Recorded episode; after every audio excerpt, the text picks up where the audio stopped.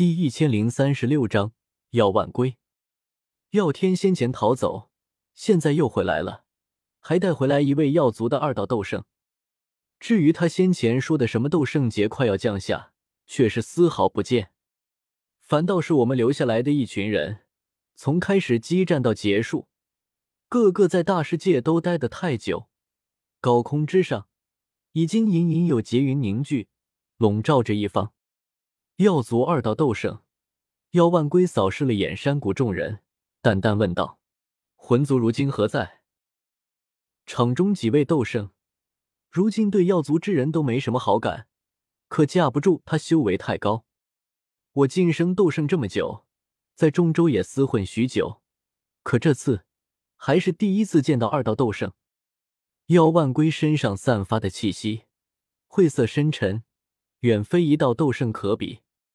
古训拱了拱手，沉声说道：“魂清还有魂殿之人，已经被纳兰道友击退，都逃走了。”药万归神色漠然，似乎对魂族的事并不在意，反倒看向崩塌的大地、龟裂的山谷，却找不到菩提古树何在。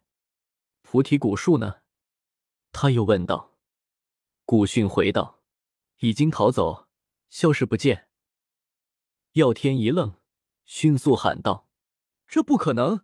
万龟长老，您看，这三具斗圣傀儡都是菩提古树的，如今傀儡还在这里，菩提古树怎么可能不在？”他手指向我身后跟着的三具古树傀儡。古训脸色逊色阴沉下来。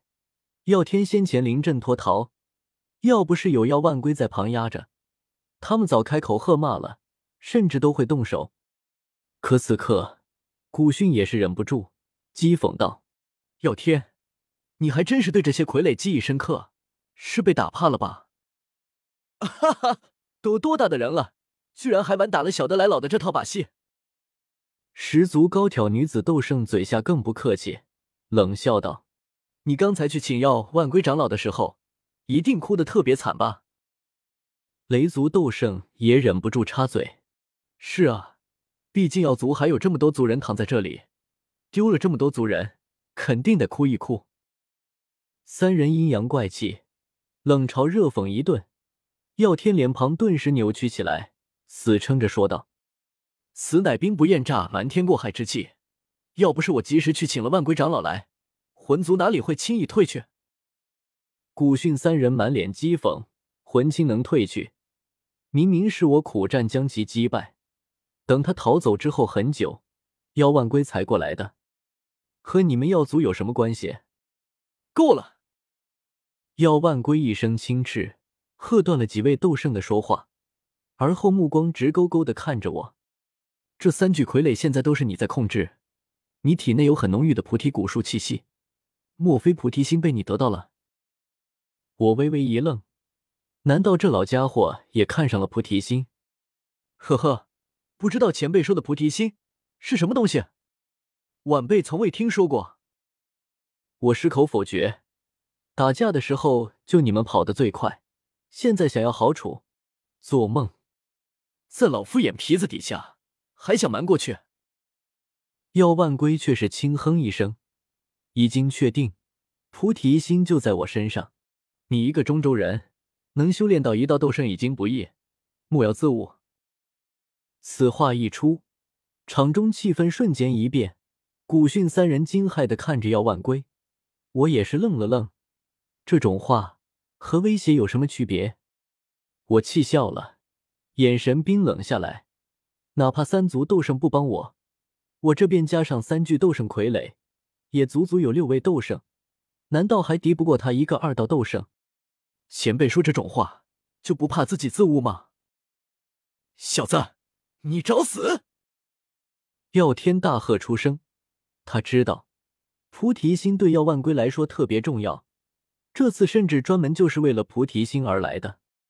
只是远古八族之间有约定，各族二道斗圣不能随意出手，甚至连一道斗圣都不能随意出手，不然各族斗圣之间一交手，很容易引发成大规模的战争。所以先前菩提古树出事。药万归没法亲自前来，只能嘱托药族一些后辈。直到听闻魂族不守规矩，居然在菩提古树这边设计诸族之人，药万龟这才急吼吼的赶了过来。有些事情，药万龟端着架子，药天却是不在意。他冷笑道：“纳兰叶，你一个中州下贱种，以为晋升斗圣就能和我族这么说话了？今日我便给你一个教训，让你知道面对我族该如何。”耀天纵身冲来，右手虚握，无数青绿斗气凝聚成一条长鞭，狠狠朝我抽下。大爱盟众人都是一愣。想不到，居然又和远古八族的人交上手了。纳兰叶，你小心！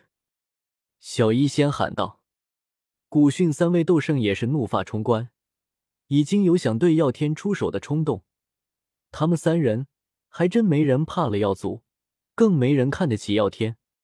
我也冷笑起来，脚踏三千雷动，躲过药天的攻击，而后朝他直冲而去，迅速拉近与他的距离。药天双手掐诀，又是一道斗技施展而出，一朵巨大的青色花苞张开，一口将我吞下，而后层层花瓣闭合，彻底将我困在里面。不过如此。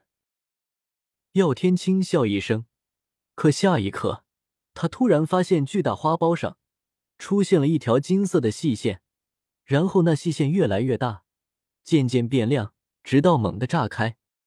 什么？耀天出发一道惊呼，而我已经手持龙皇剑冲了过去，当头向他狠狠劈下一剑，剑锋凌厉，杀气森森。千钧一发间，耀天仓皇取出一柄玉如意，挡住了龙皇剑。可还不等他松口气，我咧嘴朝他笑了笑，左手猛地松开剑柄，狠狠一拳砸在了他脸上。蛇去盘，砰，砰，砰，一连就是好几十拳。耀天还没反应过来，发现了什么，就被我一顿乱揍的头晕眼花，从天上打到地上。砰！这一切都发生的极快。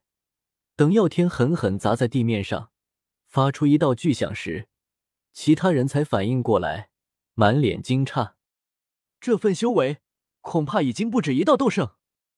古训暗暗心惊，望着我，心中有了个可怕的猜想。我不屑的看着躺在地上砸出大坑的耀天，连魂青都不是我的对手，是谁给你的自信，敢来和我动手？话是对耀天说的，可是我的头颅却高高昂起，直视着头顶的耀万归。他脸色彻底阴沉下来，小辈。竟敢伤我族长老，找死！